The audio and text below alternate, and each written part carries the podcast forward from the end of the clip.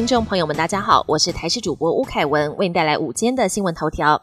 今年前五月，我国新生儿出生数比去年同期减少一千多名，全年可能会再创新低。而在少子化趋势持续恶化的同时，去年我国新生儿死亡率来到千分之二点八，高于日本、韩国，也是近十五年最高。分析三大死因，主要是跟遗传、基因或染色体突变、早产跟意外事故有关。专家示警，包含高龄生育、人工生殖、早产，都会增加新生儿死亡风险。应该要建立婴幼儿死亡资料库，进行死因回溯分析，避免憾事发生。教育部最新统计预测，今年秋季入学的一百一十二学年大一新生人数将首度跌破二十万人，仅剩十九点一万人。到一百二十七学年的未来十六年间，大一新生平均年减三千四百人。此外，以全部大学生人数来看，一百一十三学年将跌破九十万人。一百二十七学年更仅剩七十一点九万人，来到史上最低点。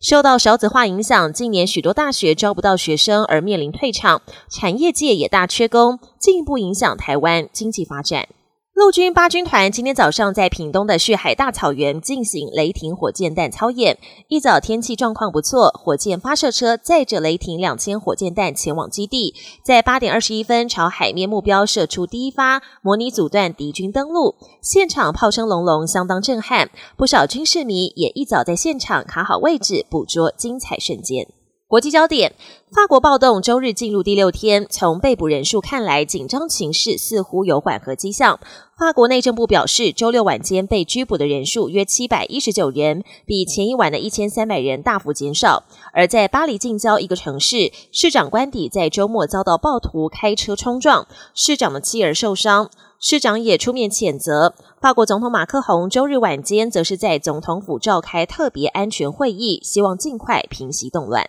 美国周末又传出枪击事件，马里兰州巴尔的摩二号半夜十二点半发生了大规模枪击事件，造成两人死亡，二十八人受伤，半数是未成年人，其中三人伤势严重。目击者表示，当时社区正举办一场街头派对，聚集了数百人，结果却听到至少三十声的枪响，影响范围扩及几个路口。警方研判枪手至少有两人，目前还在追查嫌犯身份。这也是美国今年至少第三百三十七起大规模枪击。